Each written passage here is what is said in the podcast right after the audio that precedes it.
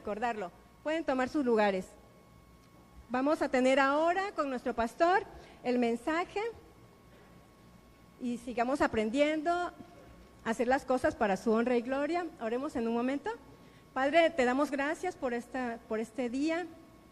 Gracias porque seguimos aprendiendo a glorificarte, a que todo lo que hagamos sea para ti, para honrarte y glorificarte. Te rogamos ahora que bendigas a tu Hijo, a tu instrumento, purifícalo con hisopo, límpialo y que sus labios hablen lo que tú les digas. Espíritu Santo de Dios, háblanos a través de tu Hijo, en el nombre bendito de Cristo Jesús. Amén. Gracias, hermano. Te dije, ya me dejaron carro. Buenas tardes, hermanos, a todos. Que el Señor les bendiga. Gracias a Dios por estas bellas alabanzas. Decía el hermano en la mañana, gracias a Dios porque como iglesia somos bendecidos con bonitas voces, hermanos. Hay hermanas que cantan muy bonito. Desde, decía que desde que estoy aquí siempre me ha tocado ver algunos, eh, algunos hermanos o hermanas, pues por cuestiones de trabajo o algo se han ido de la iglesia, pero Dios siempre va poniendo personas que cantan y somos muy bendecidos con bellas voces en nuestra iglesia. Todos cantan bonito, pero hay quienes cantan mejor. Alejandra, me da gusto verte. Alejandra también canta con nosotros, canta bonito. Este, gracias a Dios, hermanos, por esa bendición. Yo siempre les di una vez cuando los invitaba al coro, ¿no? Que decía así, ya si canta feo, pensaron que les iba a decir, pues así véngase. Pues no. Ahorita vamos a ver que algo precioso, hermanos. Hablando de la gloria de Dios, una de las cosas que, que, que queremos, uno es que reconozcamos que todo lo que tenemos que hacer debe glorificar a Dios. Y eso también trae una responsabilidad, porque si, tienes, si quieres glorificar a Dios, si quieres que lo que hagas glorifique a Dios, tenemos que hacerlo como, hermanos. Pues de la mejor manera, esforzándonos, hacerlo con amor, hacerlo con agrado. Así que eh, hay lugares pues que no nos corresponden, ¿no?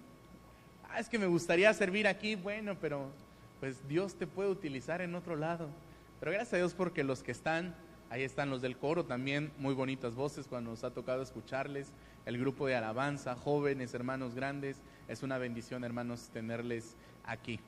Vamos a meditar en la palabra del Señor, hermanos. Al ratito vamos a tener la presentación de los maestros de Escuela Bíblica de Vacaciones, vamos a, presenciar la, eh, la graduación de los que van a pasar al siguiente, a la siguiente etapa de educación en la iglesia.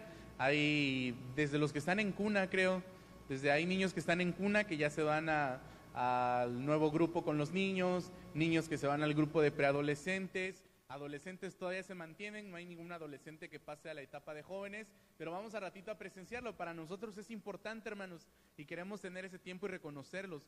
Ahorita que estaba firmando los, los diplomas, dije, le voy a decir para la otra mi esposa que haga uno también para los papás, para los papás que cumplen, que traigan sus niños regularmente.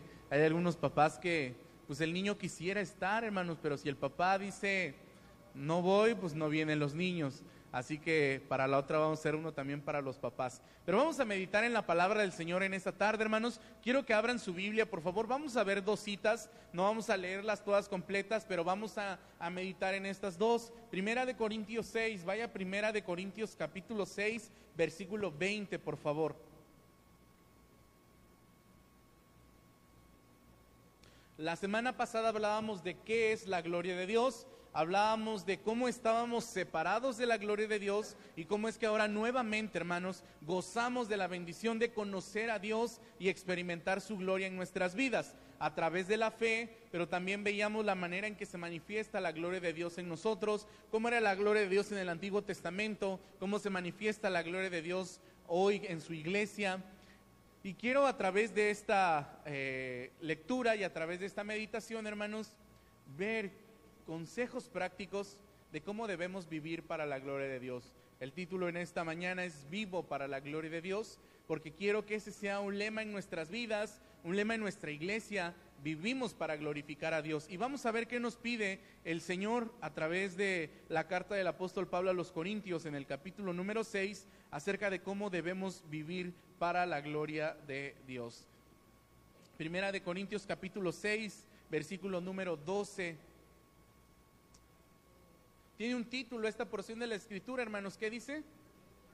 glorificad a Dios en vuestro cuerpo. Voy a leer solamente el versículo número 12 y voy a leer después el versículo número 20. Dice la palabra del Señor así, todas las cosas me son lícitas, mas no todas me convienen.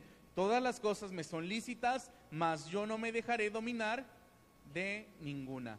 Ahorita voy a decirle que tiene en particular esta cita de Primera de Corintios 6 con Primera de Corintios 10. Pero vamos al versículo número 20 ahora. Dice la palabra, porque habéis sido, ¿qué hermanos? Comprados por precio. Glorificad pues a Dios en vuestro cuerpo y en vuestro espíritu, los cuales son de Dios. Dice que debemos glorificar a Dios en vuestro cuerpo y en vuestro espíritu, los cuales son de Dios. Vamos a ver qué tienen en particular estas citas, hermanos. Bueno, vamos a un poquito al contexto de los corintios. Pablo le escribe a los corintios. Esta frase que menciona Pablo al principio, todo me es lícito, era una frase que estaba reproduciendo de los corintios, porque para los corintios esta frase se les había vuelto como un lema, todo me es lícito, todo me es permitido. Ellos decían que podían hacer cualquier cosa, hermanos. Hay un contraste con los Gálatas. Los corintios pensaban que eran libres, que todo les era lícito, todo estaba permitido. Pero los Gálatas se volvían a esclavizar en la ley. Pero no es que los corintios tuvieran una libertad sana, sino un libertinaje. Decían, todo me es lícito. Yo puedo hacer cualquier cosa. Y déjeme decirle, hermanos, que Dios nos da libertad. Ahorita vamos a hablar de la libertad. La regla es que vamos a ver, glorifica a Dios. Y es lo que Pablo quiere asentar. Todo te es lícito, sí, pero no dejes que las cosas que hagas no te edifiquen y que se enseñoren de ti. Pero lo más importante, que todo lo que hagas glorifique a Dios. Esta es la regla. Lo que vas a hacer glorifica a Dios. Y lo que pide Pablo en Primera de Corintios 6 es que glorifiquemos a Dios con nuestro cuerpo. Los corintios estaban viviendo, hermanos, diferentes situaciones en la iglesia, desde la división hasta el... Eh, ¿Se acuerda que los exhorta por la cena del Señor? ¿Cómo estaban celebrando la cena del Señor? El desorden que había por la cuestión de hablar en lenguas. Algo importante, hermanos, decía, si no hay quien interprete, ¿para qué? Las lenguas eran para la edificación de las personas. Y vamos a lo siguiente y algo que Pablo afirma y afirma. A veces nosotros como cristianos, todo lo que hacemos es para que a nosotros nos agrade. ¿Se ha dado cuenta cómo a veces nosotros pensamos todo en que nos agrade a nosotros? Pablo dice, ahorita vamos a ver en Primera de Corintios 10, que todo lo que haga sea de bendición para las personas que están cerca de ti, que edifiquen a las personas. Pero a veces queremos, y los corintios pues hacían eso, hermanos. Para ellos hablar en lenguas estaba muy bien, porque pensaban que pues, eh, a ellos les agradaba, a ellos les gustaba. Pero dice Pablo, ¿por qué piensan en ustedes nada más? Si no hay nadie que interprete, si no hay nadie que le dé significado, ¿para qué? El don de lenguas es para la edificación de la iglesia y para el extendimiento del reino de Dios. Y si no cumple esto, lo que ustedes están haciendo está mal. Pero varias cosas, hermanos, desde aquel joven que estaba viviendo con la esposa de su padre, había mucho relajo en la iglesia de Corintios y Pablo toca estos puntos. Y uno de estos es el cuidar, hermanos, su cuerpo. Y exhortarle a la iglesia que su cuerpo o que glorificaran a Dios con su cuerpo. Ahorita vamos a ver de qué maneras. Pero es una exhortación. Quiero que vaya ahora, por favor, hermanos, a Primera de Corintios capítulo 10.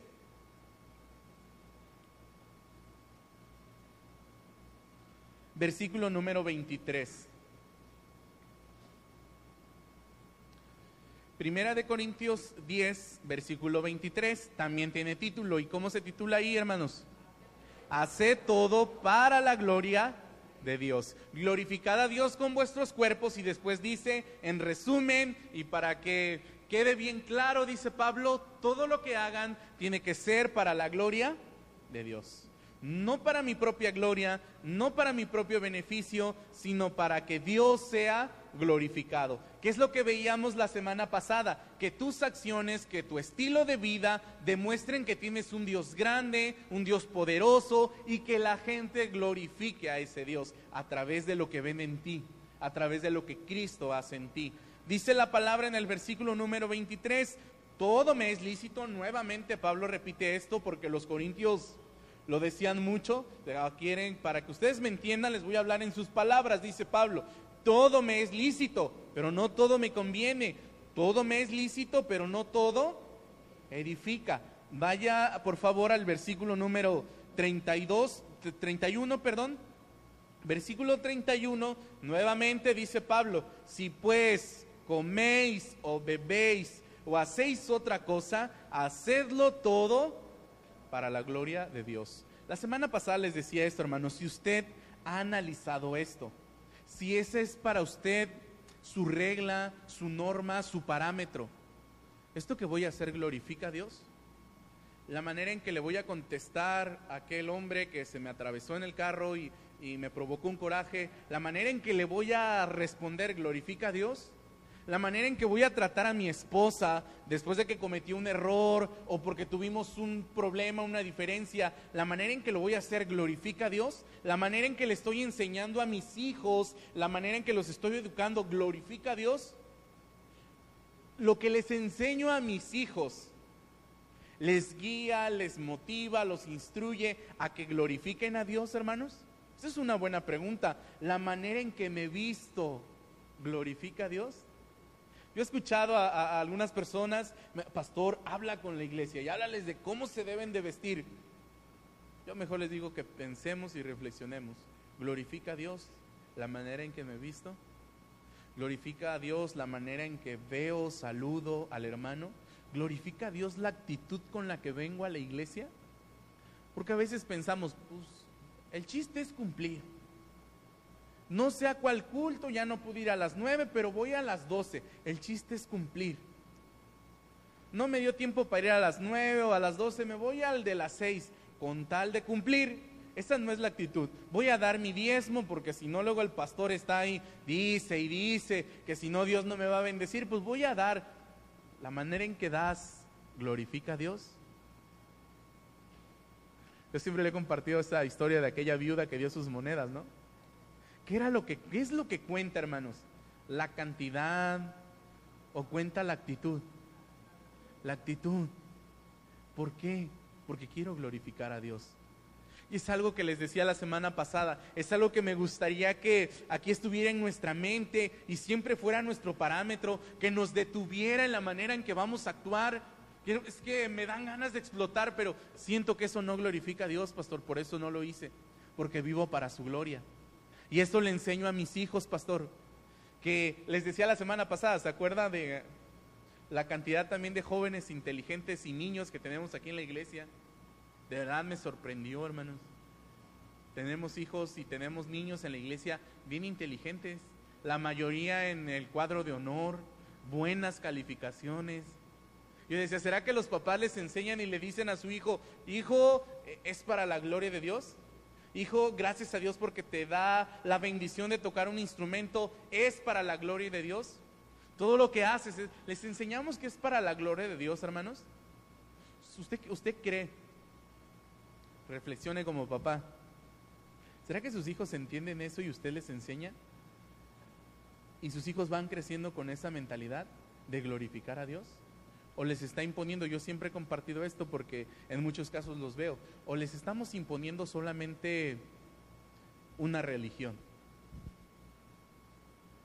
¿Por qué vienes a la iglesia, hijo? Pues porque mi papá me trae. ¿Por qué traes tu Biblia? Porque si no mi papá se enoja, porque dice que hay que traer Biblia a la iglesia. No, glorificamos a Dios.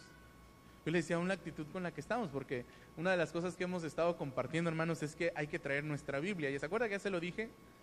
Yo quería que trajeran su tablet o que la leyeran de su celular, pero pues no estamos preparados para ello, hermanos.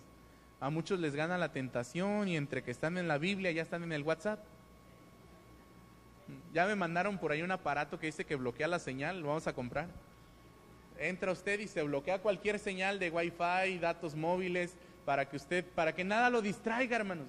Pero yo sé que no va a haber necesidad porque eh, en su mente y en su corazón va a quedar esto, glorificar a Dios. A veces estamos aquí, pero estamos ausentes, hermanos. Y esa no es una actitud que glorifica a Dios. El hecho de que tú estés en un templo no significa que estás glorificando a Dios. El hecho de que tu corazón y tu mente y tu ser estén aquí y estén glorificando a Dios, entonces eso es una adoración verdadera. Pero le vuelvo a repetir, el hecho de que su cuerpo esté aquí no significa que esté glorificando a Dios, ¿eh? Porque puede estar aquí usted, pero sus pensamientos pueden estar en otro lado. En su celular, en qué pasará allá afuera. Glorifiquemos a Dios con todo, dice la palabra del Señor. Vamos a ver en primer lugar, basándonos en Primera de Corintios 6:20, rápidamente, hermanos, voy a ser breve, dice la palabra, porque habéis sido comprados por precio, glorificad pues a Dios. Y veíamos en la mañana, hermanos, los únicos que pueden glorificar a Dios y deben glorificar a Dios son aquellos que han sido salvos. Solamente porque sin salvación, sin perdón de pecados, estamos separados de la gloria de Dios. Pero ahora que Cristo, hermanos, nos salvó, ahora que Cristo, hermanos, dio su sangre por nosotros, debemos glorificar a Dios. Compartía rápidamente y en la mañana tuve problemas porque me confundí con las palabras, pero solamente quiero comentarles. ¿Se acuerda que le hablaba de que quería compartir qué es eh, propiciación, expiación, redención y remisión? Rápidamente, palabras para que usted se grabe esto. En el Antiguo Testamento, hermanos, todo era muy simbólico. Los judíos tenían que hacer rituales simbólicos, simbolizaban el perdón de Dios, eh, simbolizaban la bendición de Dios, todos los rituales que hacían. Para que usted sepa lo que Cristo hace, porque usted ha leído en la Biblia, Él es nuestra propiciación, nuestra expiación. Esta es la sangre de Cristo, dice Jesucristo cuando está en la última cena hablando de su sangre, la remisión de sus pecados. ¿Qué es, hermanos? Esto es salvación. Pero simbólicamente Jesucristo cumplió. Dice la palabra que Jesucristo es el cumplimiento de la ley. De todo lo que se requería, hermanos, Jesús lo hizo. Vamos a hablar de la expiación. La, la expiación, hermanos, es cubrir nuestros pecados. Dice la palabra del Señor, con todo eso Jehová quiso quebrantarlo, sujetándole a padecimiento, cuando haya puesto su vida en expiación por el pecado. Verá linaje, vivirá por largos días y la voluntad de Jehová será en su mano prosperada. Decir que Cristo es nuestra expiación es decir que Cristo cubre nuestros pecados que la manera en que Dios nos ve, hermanos, ya no ve nuestro pecado, ve a Cristo, porque nuestro pecado está cubierto, dice Romanos 4:7. Bienaventurado aquellos cuyas iniquidades les son perdonadas y cuyos pecados son cubiertos. Dios ya no nos ve sucios, llenos de pecado, sino que la sangre de Cristo vino a cubrirnos del pecado. Y el Señor ya nos ve como personas purificadas. Después de que se derramaba la sangre, hermanos, el sacerdote tenía que rociar la sangre en simbolismo de la purificación. Ya no nos ve como pecadores, sino dice la palabra que ahora ya nos ve como personas purificadas, santificadas y justificadas. Eso es la expiación, hermanos. La propiciación es muy similar. Se ocupan estas dos palabras para decir que Cristo cubre nuestros pecados, pero la expiación también tiene que ver con aquietar la ira de Dios. El pecado causa la ira de Dios. Ha leído en Romanos 5 cuando dice que somos salvos pues de la ira. Porque el pecado provoca la ira de Dios. Hablamos siempre de que Dios es amor, Dios es bondadoso, pero también Dios es fuego abrasador y un Dios que aborrece el pecado. Dice la palabra del Señor en Proverbios, porque seis cosas aborrece Jehová y aún siete abomina su alma, hablando del pecado. Así que era necesario, hermanos, hay un simbolismo también, hay un acto en el Antiguo Testamento de la propiciación. Había una parte en el arca que cubría el arca que se llamaba el propiciatorio, donde se derramaba la sangre y simbolizaba, hermanos, nuevamente que Dios cubre nuestros pecados, pero que la ira de Dios es aquietada. Dice la, por eso dice la palabra que somos salvos de la ira. Dice la palabra del Señor en primera de Juan 2.2 y Él es la propiciación por nuestros pecados. Nuevamente estamos hablando de Cristo, lo que hace Cristo en nuestras vidas. Es nuestra expiación, es nuestra propiciación, pero también nuestra redención. Dice la palabra del Señor, porque habéis sido comprados por precio. Cuando habla de redención, hermanos, habla acerca de comprar. Eh, eh, eh, bíblicamente, hermanos, una persona podía ser esclava y alguien podía pagar por ella y dejarlo en libertad, que es lo que Cristo hizo. Libertarnos, comprar. ¿Cuál fue el precio de nuestro rescate, hermanos? Su sangre. Por medio de su sangre nosotros quedamos libres. Estábamos esclavizados al pecado, estábamos esclavizados al diablo. Jesucristo con su sangre nos compra y nos da la libertad. Eso es redención. Y remisión, hermanos, dice la palabra en Mateo 26, 28, porque esto es mi sangre del nuevo pacto, que por muchos es derramada para remisión de los pecados. La palabra remisión también tiene como significado el alejar el pecado o devolverle a alguien, hermanos, su valor actual o su valor eterno. Nuevamente lo que Cristo hace con su sangre, hermanos, aleja el pecado de nosotros. Había simbolismos en el Antiguo Testamento. Cuando usted lee en Levítico número 16, había rituales. Uno de ellos, hermano, era dos carneros. Bueno, primero un becerro que el, que el sacerdote, que Aarón tenía que matar para purificarse él y purificar a su familia, y él pudiese entrar a hacer el sacrificio de este cordero. Había que echar suertes. Un cordero era para que Aarón orara por los pecados y alejarlo lo más lejos del pueblo al desierto, simbolizando que llevaban el pecado. Otro era sacrificado y se derramaba su sangre. Es lo que Cristo hace, alejar de nosotros el pecado. Pues lo que Cristo hizo.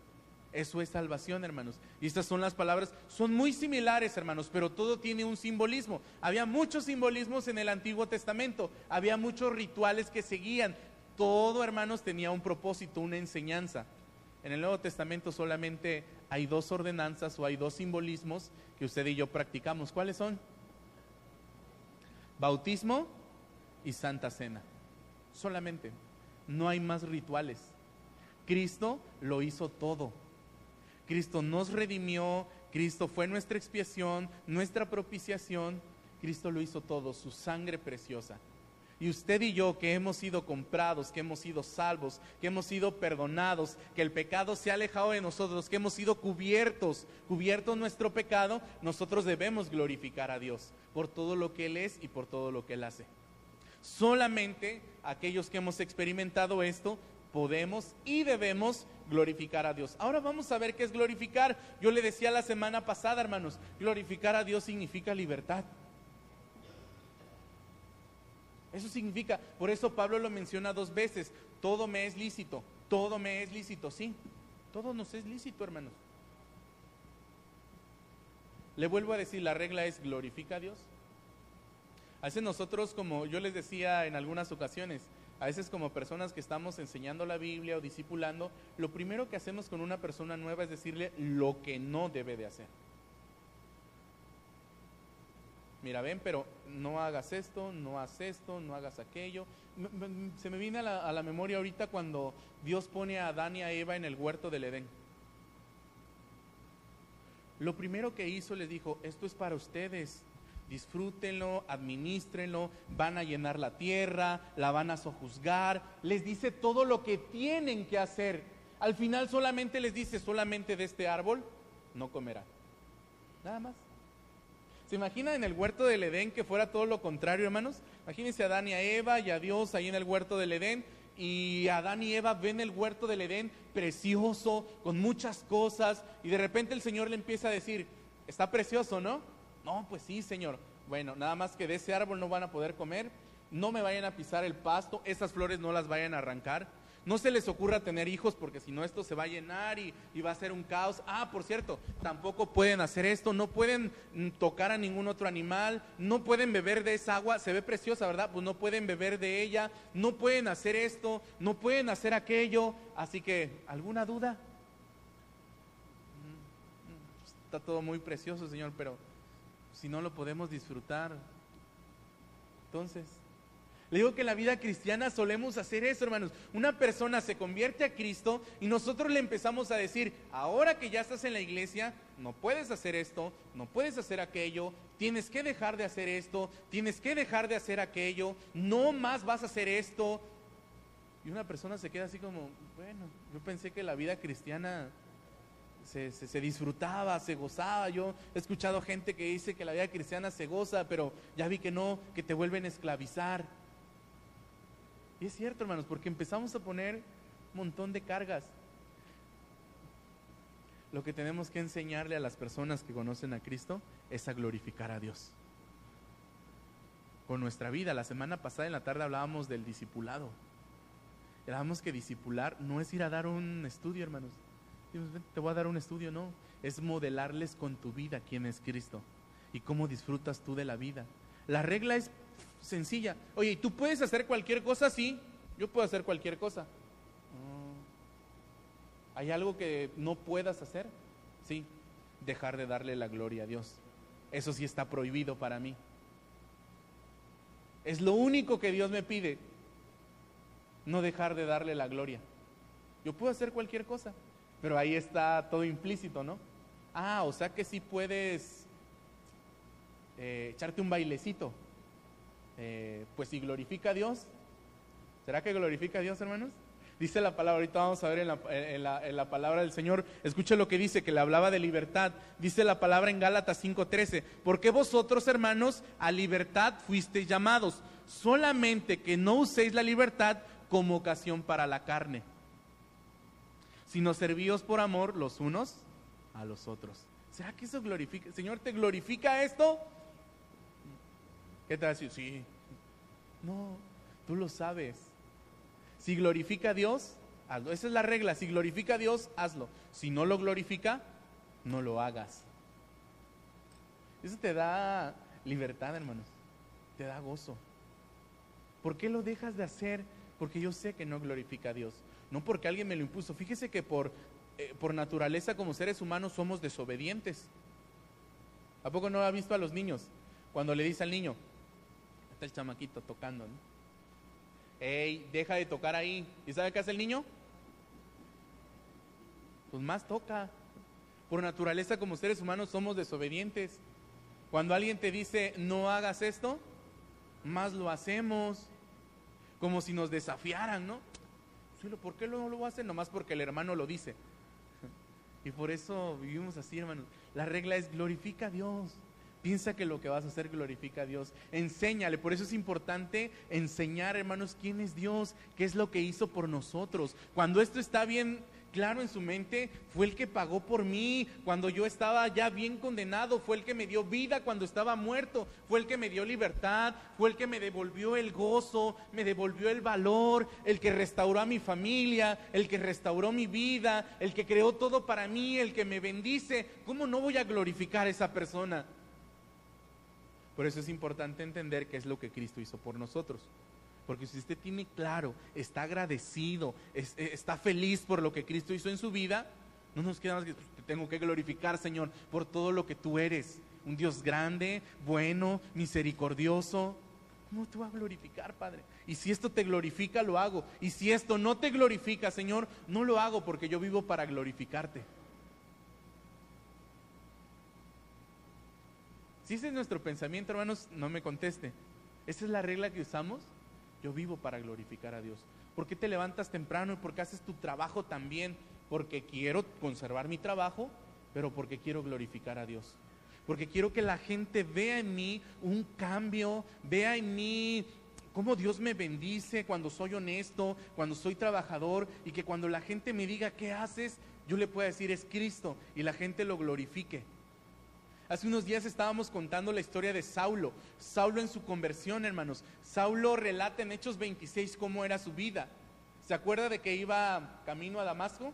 De Jerusalén a Damasco a caminar 220 kilómetros para buscar a los cristianos, para golpear a los cristianos, para sacarlos arrastrando de sus casas, hombres y mujeres, para hacerlos blasfemar, dice Hechos 26. Dice Pablo, yo los hacía blasfemar. ¿Se imagina la manera en que los torturaba aquellos cristianos, hermanos, para que blasfemaran en contra de Cristo?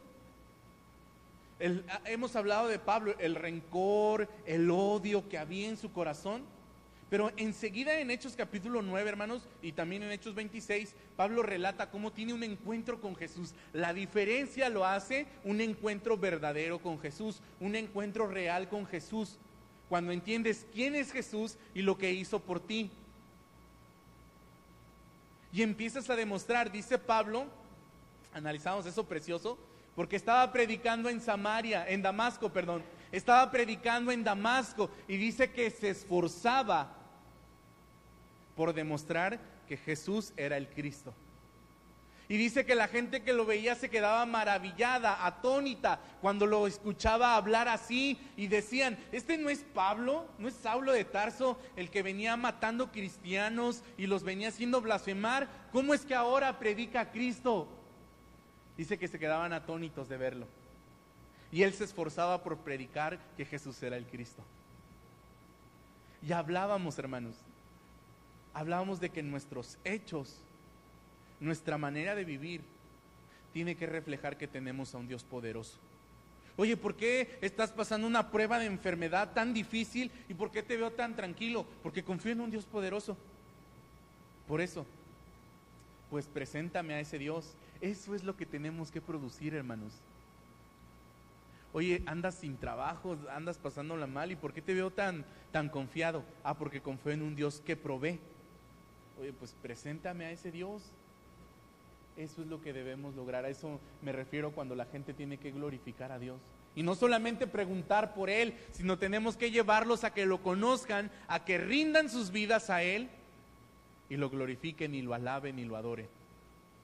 A eso me refiero. Eso es libertad. Dice la palabra, fuimos libres de la ley, libres del pecado y libres para glorificar a Dios. Vamos a ver rápidamente cómo podemos glorificar a Dios. Dice Pablo en primer lugar con nuestro cuerpo.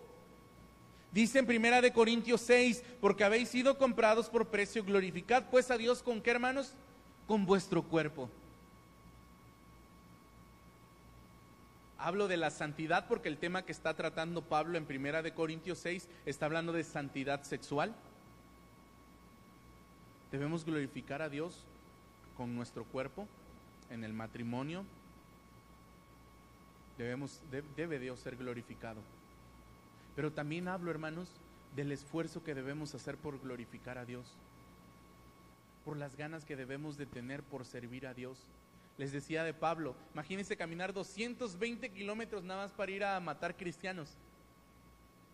Cabalgando o caminando 220 kilómetros. El esfuerzo físico que hacía.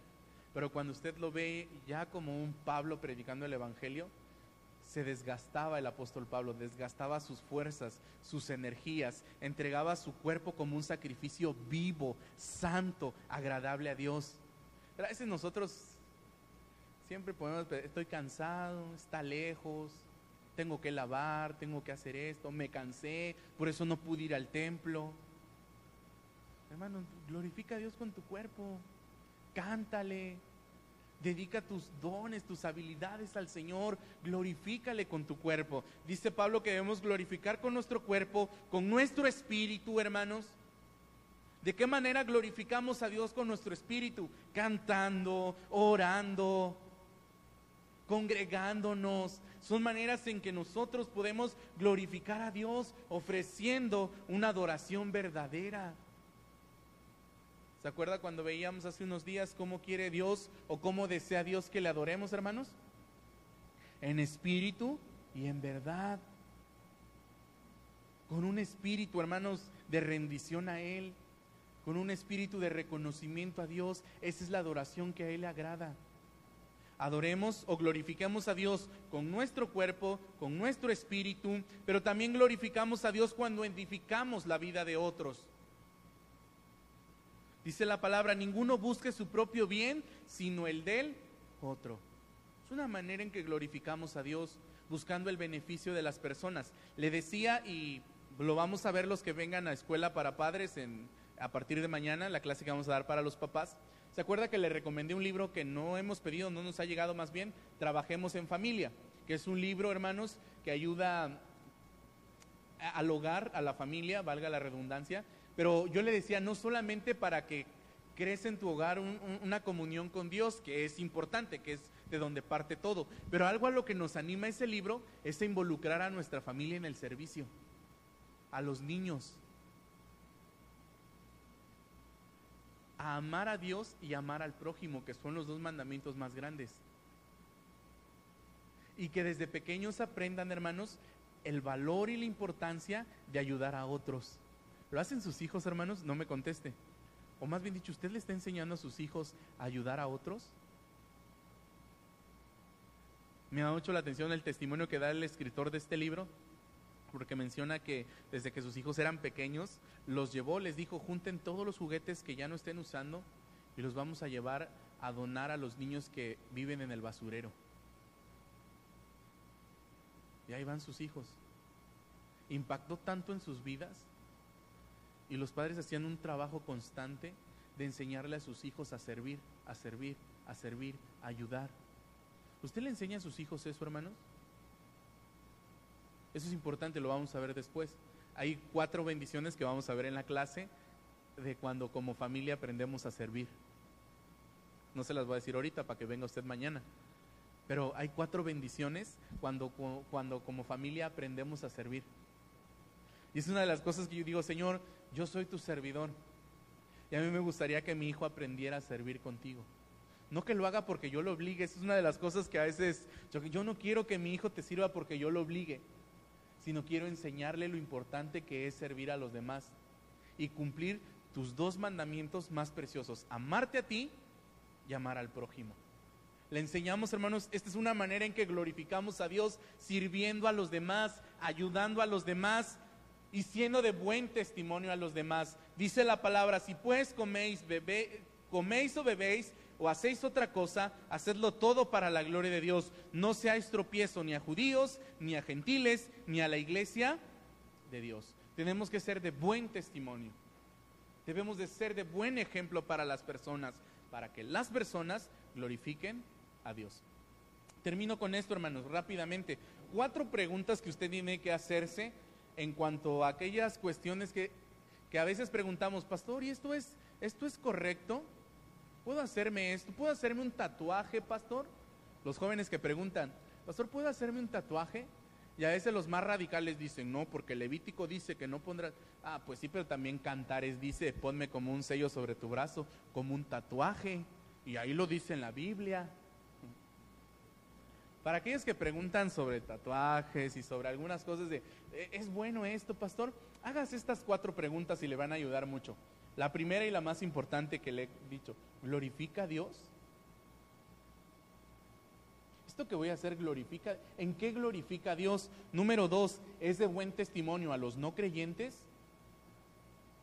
Es decir, si hago esto y algún no creyente me ve, ¿va a glorificar a Dios? Porque yo le decía, hermano, los no creyentes a veces tienen una, una idea de nosotros, un concepto de nosotros. Y sí, algunos lo llegan a decir en forma de broma, de perfectos, ¿no? Oye, pues es que yo sé que los cristianos no toman, o los cristianos no bailan. Y tú, no, sí, si tomamos, si bailamos también. Oye, ¿y entonces dónde está el cambio? ¿Dónde está la transformación? Si, somos de, si no somos de, de buen testimonio para el no creyente, no lo haga, hermano. No lo haga. Por eso esta es la pregunta, ¿glorifica a Dios? ¿Es de buen testimonio a los no creyentes? La tercera pregunta, ¿edifica la vida de mi iglesia? Dice la palabra, no seáis de tropiezo a la iglesia de Dios. ¿Es de bendición a mi iglesia? ¿Edifica a mi iglesia lo que voy a hacer? Y cuatro, ¿contribuye a extender el Evangelio de Cristo? Cuatro preguntas. Para, si usted contesta a las cuatro que sí, haga lo que usted está pensando hacer. ¿Quién me preguntaba una vez, Pastor, ¿e-, ¿es bueno hacer préstamos a las personas y cobrarles un pequeño rédito por ahí? No les digo quién, nada, no es cierto. Son preguntas que a veces, aquí está la regla, hermanos. ¿Glorifica a Dios? ¿Es de buen testimonio al no creyente? ¿Edifica la vida de la iglesia? ¿Contribuye a extender el Evangelio de Cristo? Si esas preguntas a todas responde sí, puedes hacerlo. Si la respuesta a una de ellas es no, no lo hagas. Pastor, ¿me puedo acá pintar el cabello acá? Es que es muy mi gusto, pastor, y yo quiero sentirme bien. Yo solamente te voy a decir, recuerda que ya no vives tú. Si le entregaste tu vida a Cristo, ya no vives tú vive Cristo en ti. Quizá esto le parezca muy radical, hermanos. Pero si usted ha entendido quién es Cristo y lo que usted es en Cristo, va a entender que ya no vive usted, vive Cristo. Es que tengo ganas de ponerme acá un piercing, pastor. Yo siento que no es malo, pastor. Bueno, glorifica a Dios. ¿No crees que puede ser de tropiezo a alguien? Pues sí, pastor, pero ¿a poco me tengo que limitar por vives para Cristo? Pues sí. Entonces, disfruta lo que Cristo te dio. A veces yo, yo siento, hermanos, a lo, mejor me van a regañar algunos, pero yo siento que aquellos que, que hacen cosas que lo que el mundo hace es porque no están contentos con lo que Cristo hizo en sus vidas. De verdad. Tan bonitas que se ven las, las, las mujeres con su aretito, ¿no? ¿Para qué tanto andarse ahí picoteando las orejas? Van a regañar unas hermanas, ¿no? Está tan bonito su cabello. Yo, yo, yo, fíjese, hace unos días que me veía en el espejo y les he compartido unas canas por acá. No se ven porque estoy peinado. unas canas. Y digo, Señor, wow, son sinónimo de sabiduría. no me las voy a pintar, ¿para qué me las pinto, Señor? Es parte de la naturaleza, tú nos hiciste así, debemos glorificarte. Pero empezamos, hermanos, píntate el cabello y hazte esto y, ponte en la oreja y, y ráyate ahí. ¿Para qué? Glorifica a Dios con lo que eres y busca edificar la vida de las personas. Vamos a orar, Padre. Usted conoce nuestras vidas, conoce nuestros anhelos y conoce qué es lo que nos mueve, Señor. Una de las cosas que debemos aprender es a glorificarle con nuestro cuerpo, con nuestro espíritu, Señor. Usted ha hecho tanto por nosotros y sigue haciendo muchas cosas por nosotros, Señor. Nos sigue demostrando su poder, su amor, su bondad sigue mostrándonos que es un Dios capaz de sanar, de restaurar, de ayudarnos cuando estamos pasando los momentos más difíciles. Eso es conocerle y eso es conocer su gloria, su bondad, su amor, su fidelidad, Señor. No podemos el día de hoy quejarnos, Señor, de algo. Porque usted ha sido fiel, por eso le alabamos y le glorificamos, Señor, y por eso rendimos nuestra vida a usted, Señor reconociendo quién es, reconociendo su amor, pero también reconociendo su autoridad, Señor. Yo le pido que cada uno de nosotros aprendamos a glorificarle con nuestro cuerpo, con nuestras palabras, con nuestras acciones, con nuestra adoración, con nuestra actitud y que podamos enseñarle a nuestros hijos, a nuestra familia, a glorificarle, Padre. Que en nuestro matrimonio le glorifique, que en nuestra vida como padres le glorifique, Señor. Que en nuestra vida como trabajadores, como patrones, como dueños, Señor, siempre le glorifique, Padre que nuestro ministerio, que nuestra manera de hacer las cosas le dé siempre la gloria a Dios, Señor. Y que la gente a nuestro alrededor, Padre, pueda ser contagiado de ello y siente el anhelo, el deseo en su corazón de darle la gloria a usted también, Señor. Por todo lo que usted es y por todo lo que usted hace, Señor. Yo pido, Señor, y anhelo que mis amados hermanos y yo, como iglesia, Señor, siempre busquemos glorificarle edificando y sirviendo la vida de los demás y no buscando nuestro propio beneficio, sino el beneficio de la obra, Señor. Y de esa manera podamos glorificar y honrar su precioso nombre. Le doy las gracias en el nombre de Cristo Jesús. Amén, Señor.